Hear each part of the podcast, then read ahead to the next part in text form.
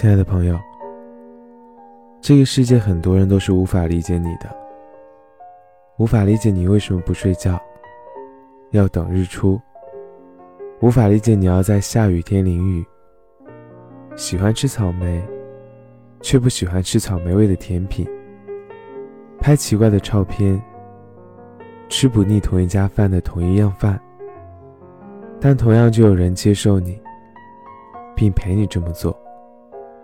乐在其中，并感觉很可爱，这都是不能强求的。我凌晨三点心血来潮，说想去爬山看日出。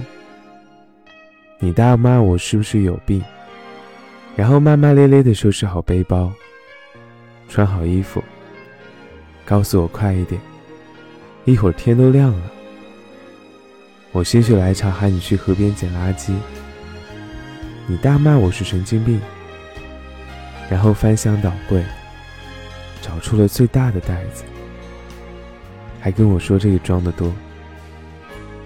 是啊，有时候我就是需要这样的情绪价值，情绪价值可能就等于某种习惯性的陪伴吧。有个精神支柱，真的太重要了。我可能不是一个想要一个多么多么好的人爱我，也不是想要一个随时随地都在的朋友，而是会听我在朋友圈分享的每一首歌，会倾听我的每一件心事的人。如果说我有一个情绪稳定的人的话，那一定会很幸福吧。找到那个倾听我内心的人。真的好重要啊！算了，我也开始拥抱下一个春了。你也要加油。